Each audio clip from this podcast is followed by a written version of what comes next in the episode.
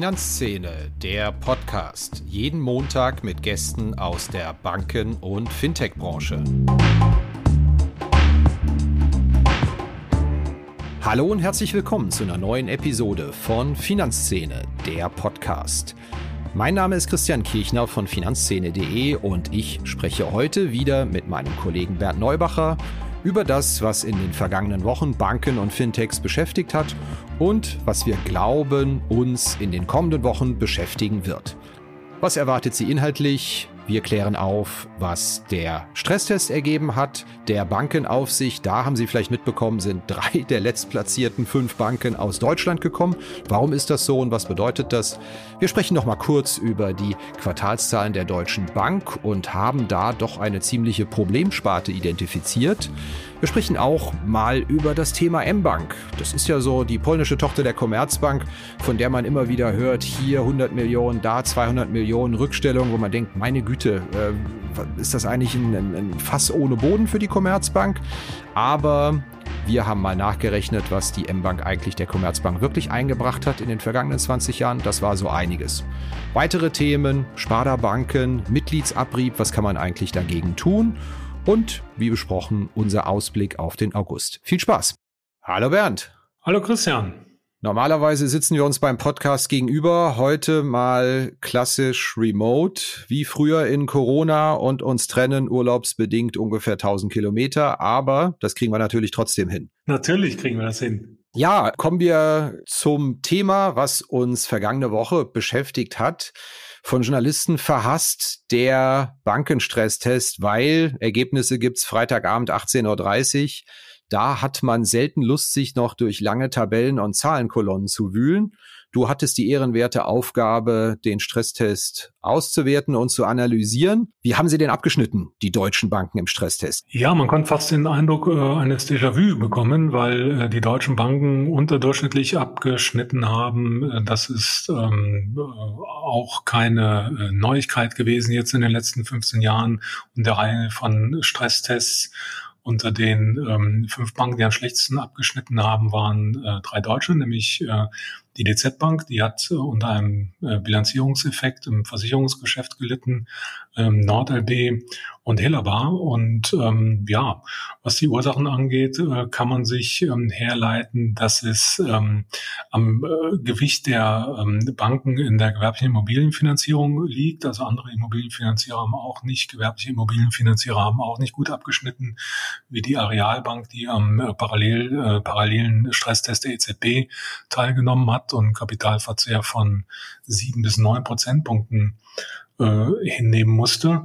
Und äh, zum Teil hat ähm, wohl auch mitgespielt der Gegensatz äh, oder die, äh, die Besonderheit in Deutschland, äh, dass man eben viele Kredite äh, festverzinslich vergibt, während es im europäischen Ausland eben oft variabel finanziert wird. Und das hat sich auch nicht günstig ähm, ausgewirkt im, im Stresstest, weil ja äh, ein, ein starker Anstieg der Zinsen im Szenario angenommen wurde. Aber das ist auch eher eine Sache, die eher noch Banken betrifft, die im Massengeschäft äh, tätig sind, weil in der Hypothekenfinanzierung beispielsweise ist dieser Unterschied, ähm, ähm, tritt er sehr deutlich zutage zwischen dem Geschäft in Deutschland und in Südeuropa zum Beispiel. Jetzt habe ich mitgenommen, dass das Ganze nicht nur eine theoretische Übung ist, wo man hinterher sagen kann, äh, bestanden, sinngemäß, alles in bester Ordnung, sondern das Abschneiden wird auch für die Regulierung verwendet künftig. Das habe ich doch hoffentlich in dem Fall als Leser richtig verstanden. Ja, äh, das ist auch jetzt schon der Fall, weil es ja diese aufsichtliche Überprüfung gibt, einmal im Jahr den sogenannte äh, Supervisory Review and Evaluation Process. Und da gibt es einmal eine harte Kapitalvorgabe und noch eine sogenannte Kapitalempfehlung und die Stresstestergebnisse ähm, fließen in, ähm, in diese äh, SREP-Vorgabe mit ein. Das ist dann die individuelle Kapitalanforderung, die die Notenbank für die Großbanken Eurolands formuliert. Wie genau äh, das passiert, das ist dann immer noch so eine Sache. Es ist also ein Startpunkt eines Dialogs, wie es offiziell heißt. Also die Aufsicht lässt sich da nicht so richtig in die Karten gucken. Dein Fazit insgesamt fällt wie aus? Das Szenario war mal wieder eins der härtesten, was es jemals gab. Das wird ja immer wieder und gerne betont. Man hat dann immer verschiedene äh, Signale werden dann gesendet. Also die Aufseher ähm, begeben sich dann immer auf so eine Gratwanderung, weil sie auf der einen Seite sagen, ja, äh, alles okay, die ähm, Banken sind äh, gut ähm, aufgestellt und können einer Krise widerstehen. Auf der anderen Seite wird eben herausgestrichen, dass das äh, Szenario jetzt so hart war wie nie und ähm, ja, es ist ja auch äh, mal eine Tatsache, dass man jede Bank äh, totstressen kann, je nachdem, wie man das Szenario wählt. Ich finde, man kann das auch äh, mit einem Korn Salz nehmen, die ganzen Ergebnisse. Wer auch nicht äh, so stellar ähm, abgeschnitten hat beim Stresstest, zumindest nicht so stellar, wie es, äh, wie es in der Pressemitteilung dann hat äh, klingen lassen, war die Deutsche Bank. Und da gab es ja auch äh, Zahlen, Christian, oder? Das stimmt. Ähm, Podcast ohne Deutsche Bank hier bei Finanzszene ist eigentlich auch kein Podcast, allein aufgrund der schieren Größe. Ja, tatsächlich die erste große Bank, die Zahlen veröffentlicht hat schon in der vergangenen Woche. Wir hatten sie, sie uns mal näher angeschaut und was mir aufgefallen ist, also die Analystenerwartungen sind geschlagen worden. Das war mal ganz schön. Es hatte allerdings auch den einen oder anderen Bewertungseffekt gehabt. Da wurde plötzlich dann Sonderertrag in der Zentraleinheit verbucht. Äh, es wurden natürlich auch sehr viele ähm, Einmalaufwendungen wieder verbucht. Aber was mir wirklich aufgefallen ist, ist dann doch der merkwürdige Zustand der Privatkundensparte. Also das war ja ein Bereich, von dem man sich sehr viel versprochen hat. Defensives Banking, das hieß es schon kurz nach Sewings Amtsantritt, wieder ja hier in der Mitte der Gesellschaft mit der Privatkundenbank arbeiten und da ging es mir dann tatsächlich beim Betrachten der Zahlen, als die morgens veröffentlicht, so, dass man geschaut hat, Analystenerwartungen waren 400 Millionen Euro Gewinn. Geworden sind es in der Private Bank 171 Millionen Euro, also mal gute 200 Millionen daneben. Und dann musste ich wirklich da morgens nochmal nachschauen und erinnerte mich richtig, im letzten Quartal war sie auch schon unter den Erwartungen, im Quartal davor die Private Bank auch schon mal unter den Erwartungen. Ja, also die Tatsache, dass wir da jetzt einen neuen Privatkundenchef mit Claudio de Sanctis seit 1. Juli haben, kommt vielleicht nicht ganz von ungefähr. Vor allen Dingen hatte diese ganze Bank jetzt eigentlich, diese Privatkundenbank, die müsste ja eigentlich nach meinem Verständnis der Bereich schlechthin sein in der Zinswende. Extrem niedrige Kreditausfälle, da müsste ja eigentlich Geld verdient werden ohne Ende. Tatsächlich hatten die ein ordentliches Jahr 2022 gehabt, in dem auch noch ein paar kleinere positive Sondereffekte angefallen sind aus Verkäufen. Und ansonsten sind die jetzt mal eben im Jahr vier nach der Strategie erklären sie sich selbst schon wieder zum Restrukturierungsfall und bauen komplett um und neue Führung, bleibt kein Stein auf den anderen, wieder Filialschließung und bis September wird das alles ausgehandelt.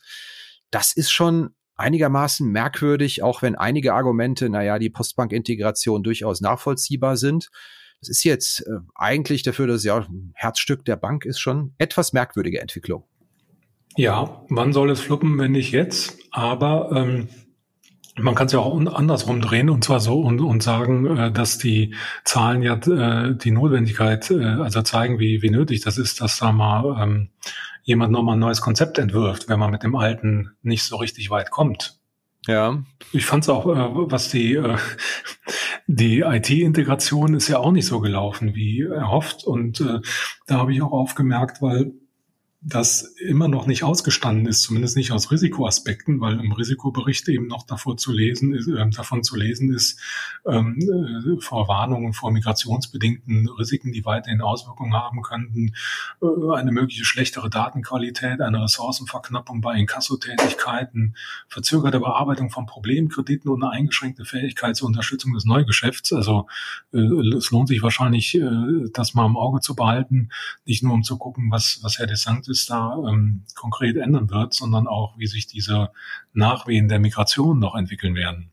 Ja, jetzt wollen wir aber nicht nur rummoppern. In der Corporate nee. Bank äh, läuft's extrem gut. Das wird in Sachen Gewinnbeitrag die stärkste Sparte werden, auch in diesem Jahr. Aber, das hatten wir bei uns auch schon leicht amüsiert angemerkt, ähm, die Commerzbank ist im Moment, wenn man den Analystenerwartungen glaubt, äh, für dieses, nächstes und übernächstes Jahr auf dem Weg, höhere Eigenkapitalrenditen als die Deutsche Bank zu erwirtschaften. Denn die Commerzbank hat ja bekanntlich kein Investmentbanking mehr und das ist eine Einheit, die mit ihrem Privatkundengeschäft offenbar jetzt aufgrund der Zinswende richtig Geld verdient und das war auch eine Geschichte bei Bloomberg. Äh, Gratulation an die Kollegen für den Scoop, dass wohl offenbar bei der Commerzbank die Ziele auch angehoben werden sollen jetzt im Spätsommer, was die Eigenkapitalrendite angeht, Richtung 10 Prozent. Das wäre dann das gleiche Ziel, was auch die Deutsche Bank hat. Und Analysten sind optimistischer für die Commerzbank da im Moment. Wenn man mal zurückdenkt, April 2019, fusioniert oder übernimmt die Deutsche Bank die Commerzbank und dann hat das nicht geklappt. Die Deutsche Bank hat es nicht gemacht und da stand die Commerzbank eigentlich ganz schön belämmert da, dann das Vorstands- und Personal- und Nachfolgechaos. Also gemessen daran, da ist jetzt schon einiges ganz ordentlich gelaufen für die Commerzbank und wir sind gespannt auf die Quartalszahlen der Bank, die einen Tag nach dieser Podcast-Veröffentlichung kommen. Ja, und das ist noch nicht so lange her, da ähm, hatte man den Eindruck, dass die Deutsche Bank schon strategisch weiß, wo sie hin will, während die Commerzbank sich noch sortieren muss. Und jetzt kann man zumindest mit Blick aufs Massengeschäft äh, feststellen, dass die Commerzbank das äh, zumindest so aufgestellt hat, dass es äh, ziemlich gut läuft, äh, zumindest besser als bei der Deutschen Bank, die sich eben jetzt noch Gedanken machen muss, ne, was er ändern will.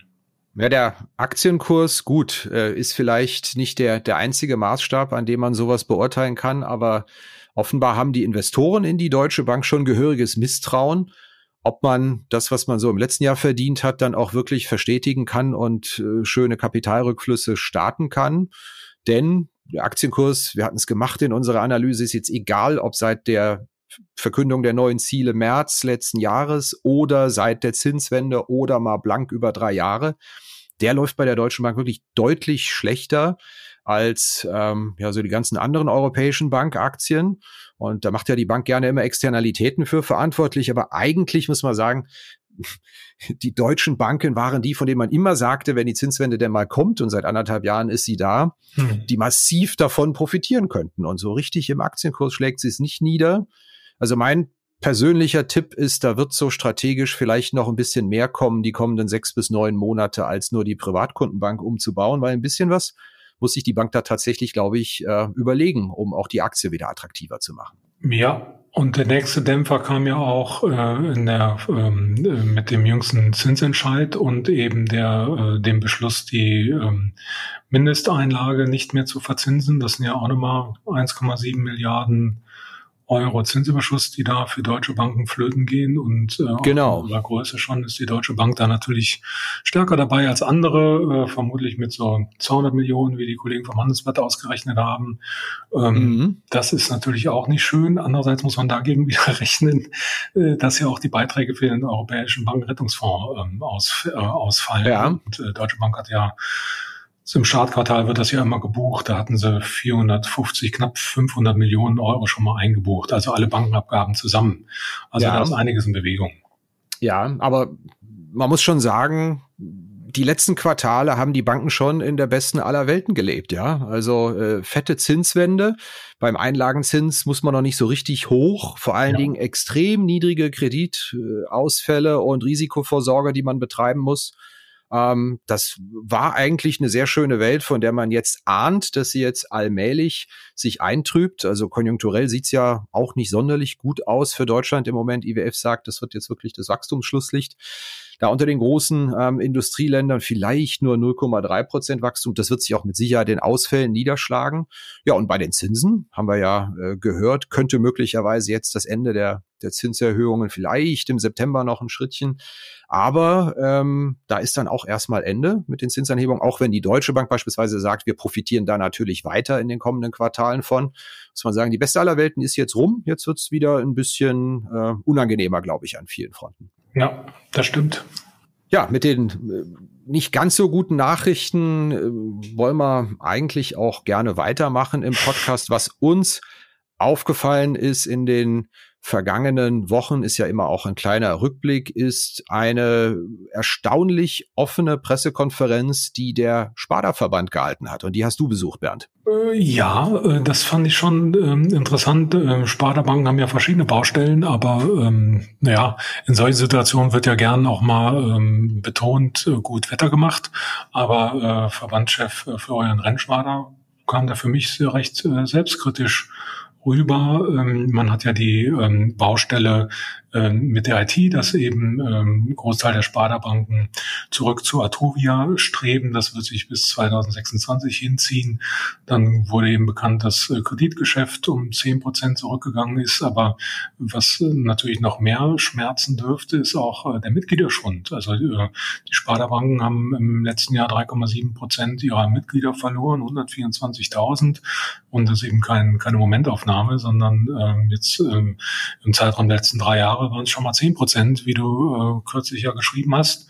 Und äh, da hat er offen gesagt, äh, damit sind wir natürlich nicht zufrieden und es würde eines der vorherrschenden Themen der kommenden Jahre sein, wie ähm, der Verband oder wie die Sparda-Banken diesen Bestand stabilisieren könnten. Also von, von mhm. Wachstum war da auch nicht die Rede. Und ähm, das wird natürlich ein ähm, interessantes Unterfangen, ähm, weil ähm, die ähm, die Faktoren, äh, die die Leute eben ähm, abschwenden, äh, von der Fahne gehen lassen in Sparda-Banken, sind äh, ja nicht ähm, äh, sind ja nicht aufgehoben. Also waren äh, Einführung von Kontogebühren hat, haben da wohl äh, viele preisempfindliche Kunden verärgert. Verwahrentgelte, okay, das ist jetzt ähm, obsolet, aber ähm, eben Gebühren an anderer Stelle. Die Einführung neuer Apps und Frontends Online-Banking kommt auch nicht immer gut an, weil ähm, viele Kunden sind halt auch Gewohnheitstiere, die dann Veränderungen eher scheuen. Und ähm, dann hatte Renshaw gesagt, dass es ähm, eine gezielte Reduktion des Einlagebanks im, im Negativzinsumfeld war, äh, in, in, in deren Zuge man eben keine ähm, oder keine größeren äh, Akquisitionsbemühungen um, um Girokonten noch ähm, gestartet hat. Und das äh, sind natürlich alles Negativfaktoren. Ja, es rächt sich äh, jetzt, ne? dass man das ja. vor drei, vier Jahren vielleicht nicht ganz so knusper fand, ja. Und der, der nächste Negativfaktor steht schon vor der Tür mit der IT-Migration. Ähm, also wenn jetzt äh, dann ähm, 2,3 Millionen Sparda-Kunden äh, aus Baden-Württemberg, Hessen, Ostbayern, Augsburg, München und Nürnberg sowie äh, von der Sparda Bank West äh, sich wieder ein neues Frontend gewöhnen müssen mit neuen Zugangsdaten könnte das ja für viele Kunden auch der Anlass sein zu sagen, dann kann ich mir auch direkt eine neue Bank suchen. Ja. Also äh, das wird, wird nicht einfach, glaube ich. Und die Kosten dieses ganzen Manövers, äh, was jetzt auch kein Kundenbegeisterungsprogramm ist, äh, die kommen ja noch hinzu. Ne? Über die hast du ja auch geschrieben. Ja, das ist möglicherweise die erste Bankengruppe, wo dieses Demografie-Thema so richtig reinschlägt. Und wir haben ja schon bei den Genossenschaftsbanken generell gelernt, dass die einfach auch demografiebedingt ähm, doch einige Mitglieder äh, verlieren. Wir hatten ja schon mal drüber gesprochen, aber bei den Genobanken generell weiß man, ist die Kundschaft im Schnitt ein bisschen älter. Da, da kippte das Ganze ja schon 2019. Also da haben sie schon das erste Mal ein paar 15.000 Mitglieder netto verloren. Hm. Im Jahr darauf waren es schon 124.000 und dann 21, 22 jeweils eine Viertelmillion äh, Genossenschaftskunden, die weg sind. Jetzt wissen wir natürlich, ungefähr zur Hälfte gespeist aus dem Sparda-Verlust. Aber es ist natürlich einfach wahnsinnig nervig äh, für eine Bank, wenn sozusagen die wichtigste Schwungmasse, die Kundschaft einfach äh, weggeht. Und ich stelle mir, wir haben es jetzt äh, eben schon angedeutet, ich stelle mir tatsächlich die Kundenakquise bei den Sparda-Banken nicht ganz einfach vor. Also das Thema Apple Pay ist ja da in, in weiten Teilen der Sparda-Banken äh, sehr stiefmütterlich behandelt worden. Man bietet sie überhaupt nicht an. Ähm, ja, das ist natürlich, wenn man, insbesondere wenn man jüngere Kunden gewinnen will, schwierig. Da, da muss ich ein bisschen was tun und denen läuft natürlich auch die Zeit weg, weil ähm, die Demografiefalle, in der sind natürlich auch die Banken genauso äh, wie wir gesellschaftlich. Es, es sterben oben einfach, so zynisch das klingt, mehr Leute weg, ja. als von unten nachkommen. Das ist eine rein rechnerische Geschichte schon irgendwo. Ja. Das war, davon war aber auf der PK auch die Rede, auf der Pressekonferenz. Ich hatte es nur vergessen, eben zu erwähnen, ja. Wir versprechen ja unseren Hörerinnen und Hörern immer auch über Fintechs und Neobanken hier in unserem Podcast zu sprechen. Aber allzu viele Nachrichten gab es jetzt aus diesem Bereich Fintech nicht in den vergangenen Wochen. Und, sind wir mal ganz ehrlich, die wenigen Nachrichten, die gekommen sind aus dem Bereich, die sind natürlich auch nicht sonderlich gut gewesen. Genau, gute Nachrichten waren eigentlich äh, Seltenheit. Man hat halt äh, gehört von einer verminderten Bereitschaft, noch äh, Fintech-Unternehmen zu finanzieren. Was noch geht, äh, sind wohl äh, M&A-Aktivitäten, wobei man sich da auch mal fragen muss, äh, worauf welche auf welche Ursache die nun zurückgehen. Und mhm. grüne Fintechs, aber so ähm, ja ganz normale, in Anführungsstrichen, Fintechs, äh, die Finanzierung brauchen, die haben es schwer im Moment. Ja, ja mal so ein bisschen im Steno-Stil. Wir haben herausgefunden, bei Credit Shelf gab es wohl doch größere Entlassungsrunden. Wir hörten ziemlich heftig. Das Unternehmen kommentiert das nicht, sagt Marktgerüchte und verweist auf den Halbjahresbericht äh, Ende August. Bei Solaris verzögert sich die Übernahme des ADAC-Portfolios. Das wird dann wohl jetzt alles erst äh, im nächsten Jahr laufen, geht es einige Monate später erst los. Dann hatten die zwar jetzt ihr Funding bestätigt, aber auch ihre CEO, Chloe Maynop, verloren. Ähm, ja, das sind alles so Kleinigkeiten. Und ich finde, was da mit der Schufa gelaufen ist ähm, vor anderthalb Wochen, das war immer so ein bisschen symbolisch auch für die Branche, die Schufa hat ja Bonify die App übernommen und wollte mhm. da eine riesen Transparenzoffensive starten und äh, hat dann erklärt, demnächst kann man den Schufa-Score auch über die Bonify-App abrufen. Und ja, was dann genau passiert ist, ähm, da streiten sich die Parteien ein bisschen drüber. Ähm, es reklamiert jemand für sich. Ähm, man hätte da äh, die Information über die interne Bonify-Bonität von unserem Ex-Gesundheitsminister Herrn Spahn abrufen können. Ich glaube, jetzt mittlerweile ist die Schufa und Bonify sind da ein bisschen zurückgerudert und haben erklärt, naja, die haben eigentlich nur Daten abgefragt, die sie selbst angelegt haben. Alles ein mhm. bisschen undurchschaubar, aber diese große Idee der Transparenzoffensive der Schufa und äh, dass man da jetzt mit der Bonify-App was ausrollt, was ja Verbraucherschützer auch wahnsinnig aufregt, so nach dem Motto, ja, da sollen die Leute halt Bonify mehr Daten geben, um den Score zu, Score zu verbessern, damit man noch mehr Informationen hat das ganze Ding ist so ein bisschen untergegangen in diesem äh, Skandälchen, was in den Tagen da drauf aufgekommen ist. Und das steht vielleicht, Bonify fällt ja auch in die Kategorie Fintech, auch wenn man der Schufa gehört, äh, passt eigentlich so ein bisschen zur eher unglücklichen Zeit im Moment, ja. Ja, man äh, fragt sich, welcher Image-Transfer da stattfindet. Ne? Ob das dann äh, der Schufa gut tut, ähm, äh, so eine Zusammenarbeit eben auch rauszustellen, dass die äh, vor dem Hintergrund einer Transparenzoffensive zumal, dass sie verstärkt an die Daten von äh, Konsumenten kommen will, ohne den Umweg über die Banken. Das ist ja offensichtlich, aber es ist halt mhm. halt immer die Frage, wie man es anstellt.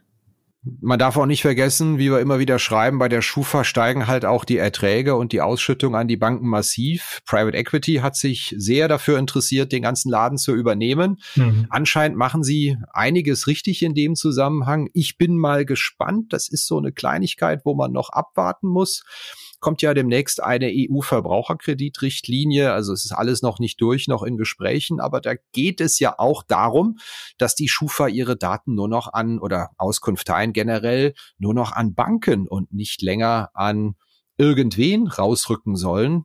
Also das wird mit Sicherheit für das Geschäftsmodell der Schufa auch noch eine sehr spannende Geschichte werden. Äh, ja, ähm, ich meine, Private Equity hat sich ja erstmal die Zähne äh, ausgebissen an der Schufa, aber vielleicht war das auch äh, so ein ganz guter Weckruf, ne? weil ähm, äh, auch wenn man jetzt die äh, bei der Transparenzoffensive ähm, auch schnell das Haar in der Suppe findet, man muss ja auch mal feststellen, dass das jahrelang äh, ein Laden war, der äh, viel dafür getan hat, irgendwie nicht stattzufinden öffentlich. Ne? Also mhm. Frau Birkholz kennt mittlerweile ähm, ja jeder am, am Finanzmarkt, aber wer weiß schon, wer vor fünf oder vor zehn Jahren Jahren der äh, Schufa vorgesessen hat. Ne? Das war ja eine Blackbox ja. letztlich. Das stimmt. Es gibt ja eine Reihe von Unternehmen, gibt es ja auch einige Fintechs, die sagen, Gott, wir wollen eigentlich mit der Öffentlichkeit gar nichts zu tun haben. Ja, also da kann man auch mal anfragen, wollen Sie mal in unserem Podcast zu Gast sein? Da gibt es keine Pressemitteilung, da gibt es keine Geschäftszahlen. Ähm, irgendwo ja auch sympathisch, wenn Unternehmen sagen, wir konzentrieren uns hier auf unsere Arbeit und fangen nicht an. Ähm, also schlecht für unsere Arbeit, aber irgendwo auch sympathisch im Sinne von ähm, unternehmerischem Denken zu sagen, wir konzentrieren uns hier aufs Wesentliche, auf mhm. unsere Produkte. Ganz lustig. Ja, aber stimmt, äh, da hat sich die Schufa doch deutlich gewandelt. Sie hat sich auch geöffnet in gewisser Weise, ne? Genau. Jetzt lassen Sie aber mal Schluss machen mit den schlechten Nachrichten und auch mal über gute Nachrichten reden. Du hast dich mal sehr tief in die M-Bank eingegraben und die M-Bank, da hört man ja eigentlich als Tochter der Commerzbank in den letzten zwei, drei Jahren immer dasselbe. Hier mal wieder 200 Millionen Futsch, da mal wieder Credit Holidays. Also wir haben es ja sogar mal ausgerechnet, ähm, über die letzten Jahre kumuliert. 2,2, 2,3 Milliarden, je nachdem, wie man rechnet. Rückstellungen, die verbucht werden mussten, weil man sagt, na, da kommt irgendwas. Frage ist natürlich, hat man sich da ein, ein, ein ganz teures Grab gekauft äh, in, in Polen? Man wollte die M-Bank ja zeitweise mal verkaufen, dann wieder nicht verkaufen und du hast mal nachgerechnet. Wie ist denn da dein Fazit? Wie lief's mit der M-Bank für die Commerzbank, auch im Lichte der, der schlechten Nachrichten der letzten zwei, drei Jahre?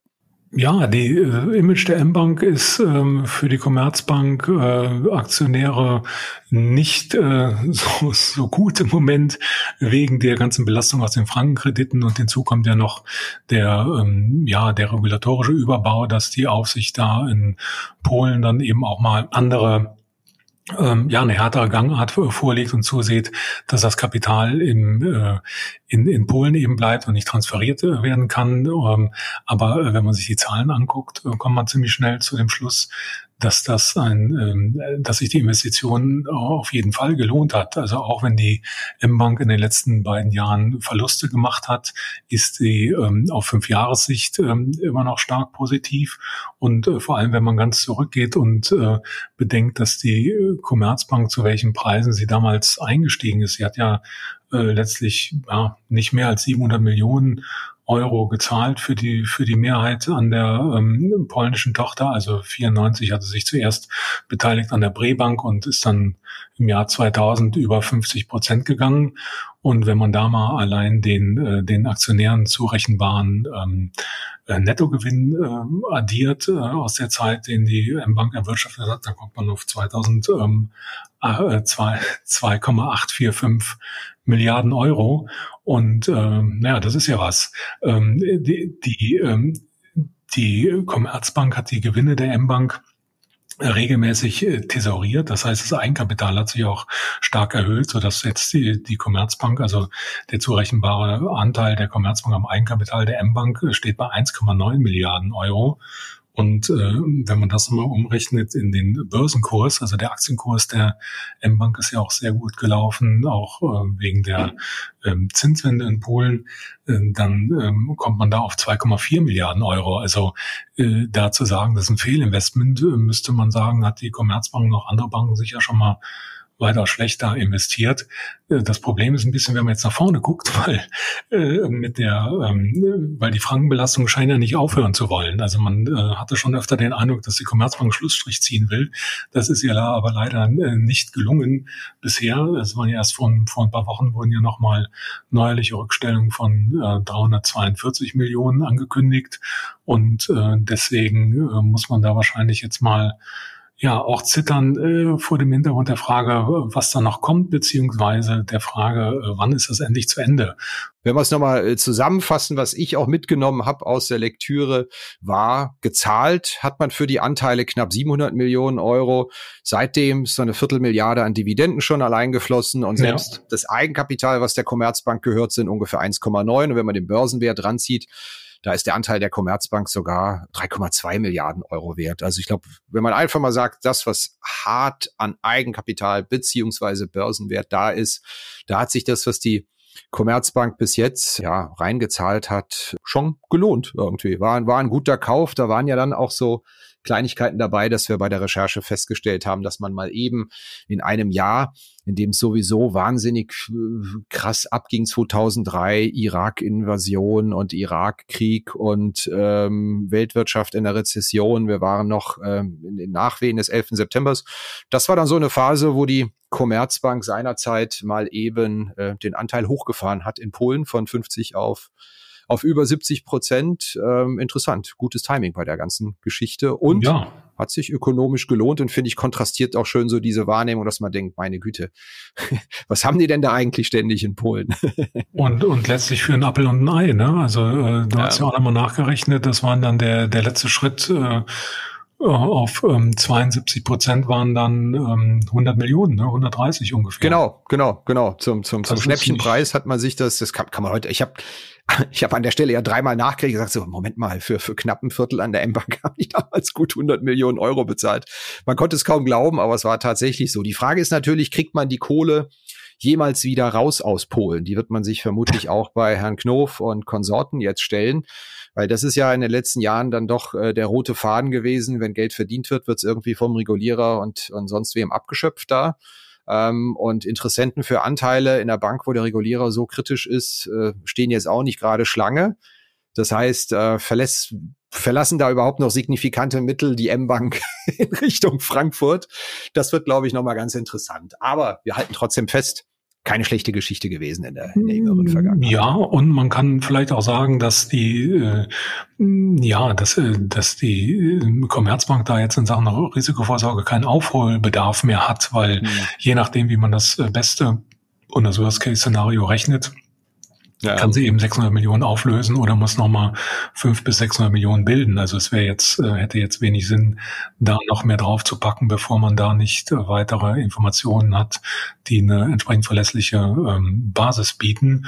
Und ähm, was, was das Thema ähm, Verkauf angeht, hat die Bank ja auch keine Wahl, weil äh, Finanzverständin Bettina Orlaub hat ja auch äh, deutlich gemacht, dass äh, die Aufsicht ähm, der Bank klar gemacht hat, äh, dass sie zwar die Bank verkaufen kann, aber für die Kundenrisiken weiter. Mit einem Verkauf löst man die Probleme nicht, ja. Und vor dem Hintergrund kann man auch dabei bleiben, ja, weil die ja. ähm, Bank läuft ja. Also von dem Ich habe es an der Stelle ja schon mal erwähnt, deswegen fasse ich es nochmal kurz zusammen, falls äh, jemand die Folge nicht mitgehört hat. Ich habe mir ja mal 2015 tatsächlich die M-Bank in, in Polen angeschaut und was ich da gesehen habe in Sachen Filialen und auch App und wie da die ganzen Bankgeschäfte digital 2015 äh, verwaltet worden sind und wie da Versicherungen integriert waren. Also das war alles äh, digital dermaßen State of the Art und nutzerfreundlich und sonst was, dass ich eigentlich immer damit gerechnet habe, dass die das auch mal in Deutschland ausrollen und äh, damit so eine Art N26 hier hätten, glaube ich, werden können. Aber da kam nie was. Die Comdirect hat es nie übernommen, die Commerzbank hat es nie übernommen. Und das war immer so die typische Frage, die ich ganz vielen Commerzbankerinnen und Commerzbanker gestellt habe. Warum habt ihr denn da nie was gemacht? Da hieß es immer, naja gut, einerseits Datenschutz, alles viel schwieriger in mhm. Deutschland, so wie da auch die Bankshops betrieben werden. Und dann halt völlig andere IT-Plattformen. Und ähm, ja, äh, sei halt ganz schwierig. Da könnte man nicht so einfach sagen, wir machen das jetzt auch in Deutschland, aber dass das letztendlich die Gründe waren, komisch, hat mich sehr gewundert. Ja, ich kann mich noch erinnern an äh, die Aussage eines ehemaligen Commerzbank-Chefs, der sagte, es sind einzelne Teile datieren aus den 80ern von der IT der Commerzbank und ja. dass das Teile sind, die unheimlich gut laufen noch, ja. ja. Ich hörte auch mal äh, im tiefsten Hintergrund die Geschichte, dass man mal vorstandsseitig in den Vereinigten Staaten auf Dienstreise war und die Commerzbank nicht so geläufig war, so im Silicon Valley, aber die M-Bank durchaus bekannt war und dass mhm. das nicht jedem ganz so gut reinlief seitens der Commerzbank. Aber ja. gut, lang, lang ist her und ich hoffe, ich durfte das jetzt hier erzählen an der Stelle. Sehr schön. Fall. Ja, dann kommen wir mal zu unserem Ausblick. Was treibt uns um? Was ist uns wichtig für den August, außer natürlich, dass es jetzt ein nachrichtenarmer Monat wird und ähm, ich kleinen Urlaub mache, eine gute Woche. Wir haben noch eine Erscheinungspause, du auch. Und ja, es wird relativ dünn, aber worauf schaust du? Ja, wir haben jetzt ähm, am Freitag kommt die Commerzbank und dann geht's ja weiter mit den Landesbanken. Ne? Die LBBW hat schon äh, Zahlen vorgelegt mit einem ziemlich guten Gewinnsprung, äh, vor allem dank der Zinswende. Und äh, dann kommen als nächstes äh, die Bahn LB am äh, Mitte August und am 24. August die Hellerbahn. Nord LB folgt mhm. dann am 31. August. Worauf guckst du da genau, wenn es um die Landesbanken geht? Worauf, was, was ist, worauf naja, ist zu achten? Also ähm, man kann ja mal äh, gucken, wie sich's ähm, bei der Helaba, die ja im, im Stresstest äh, nicht besonders gut abgeschnitten hat, ähm, mit dem Immobilienportfolio entwickelt hat. Da war ja im zweiten Hälfte des letzten Jahres wurde ja in den USA im Immobiliensektor das äh, Gewicht nochmal verstärkt. Und ähm, bei der NordRB steht natürlich weiter der Knatsch mit den Sparkassen im, im Mittelpunkt. Die Frage. der öffentliche Knatsch, ja. Kommt das Kernbankensystem? Äh, wann äh, kommt es nicht? Und ähm, was für ein, welche Folgen hat das für die strategische Ausrichtung? Also ähm, kann die NordLB unter Jörg Frischholz weiter so viel Neugeschäft machen ähm, wie im letzten Jahr oder wird man sich da eher zügeln? Worauf wachst du in den nächsten Wochen, Christian? Worauf ich achte, was ich glaube ein ganz großes Thema wird, das ist die, die ganze Konjunkturlage. Ähm, man kennt ja eigentlich der, der große Vorteil von irgendwelchen Propheten, äh, Dr. Dooms ist ja, wenn die äh, pessimistische Prognose daneben liegt, vergisst jeder und freut sich und wenn sie ähm, richtig lagen, dann erinnert sich jeder dran. Wir sind absolut kein Dr. Doom. Ich glaube aber schon, für unsere Banken und Fintechs ähm, wird jetzt so die Konjunktur in Deutschland wirklich mal die, die Makrolage zu einem ganz wichtigen Thema für die, für die kommenden Wochen und Monate auch. Mhm. Wie, wie laufen die Frühindikatoren rein? Ich glaube, jeder weiß, dass im September die Budgets für 2024 für Personal, Jahresplanung etc. gemacht werden. Und ich glaube, da sind wir jetzt an einem ganz wichtigen Punkt. Inflation ist schon ein bisschen runtergekommen, aber mit, mit wie viel Zuversicht kann man da ins nächste Jahr blicken? Und ich glaube, so in der ganzen politischen Gesamtlage im Moment macht sich da ja hier so, so, ein, so, eine, so ein gewisses Maß an Unzufriedenheit breit und man sieht es ja auch dran, Kreditnachfrage für Anlageinvestitionen schwächelt und schwächelt und ist jetzt auch nicht so richtig in Sicht, dass sie wieder anzieht. Also da ist ja durchaus was los da draußen und da will ich jetzt hier, weiß Gott nicht, sehr pessimistisch herumquatschen, aber ich glaube, es täte uns ganz gut, wenn in den nächsten Wochen da mal ein paar gute Nachrichten kämen ähm, und nicht eine permanente Verschlechterung, weil ich glaube, das hat durchaus Auswirkungen dann auf die Planung für 2024 und damit auch so auf das äh, Geschäft unserer Banken und unserer Fintechs. Mit wie viel Zuversicht gehen die Leute ran? Wie viel Zuversicht nehmen sie Kredite auf? Machen vielleicht doch noch eine Baufee? oder investieren als Unternehmen. Ich glaube, das enorm wichtig für, für die Geschäfte, wie es weitergeht. Und ja, also wenn, wenn da sozusagen die grobe Windrichtung nicht stimmt, sondern der Wind von vorne kommt, dann kann man sich da auf den Kopf stellen als Bank. Dann, dann wird man, glaube ich, operativ in gewisse Probleme äh, geraten. Und bei einigen Banken spielt das keine Rolle, weil sie schon von einem ganz fantastischen Rentabilitätsniveau kommen. Aber bei einigen, die jetzt schon jetzt in der Zinswende Schwierigkeiten hatten und sagen, oh, oh, oh, also so richtig profitieren wir davon erst 2024, 2025. Das steht ja auch schon in den eigenen, in den ersten Ausblicken drin ja, da könnte das dann durchaus mal interessant werden. Also ich bin da nicht ganz so optimistisch und höre da sehr viel Murren und, und Besorgnis im Moment.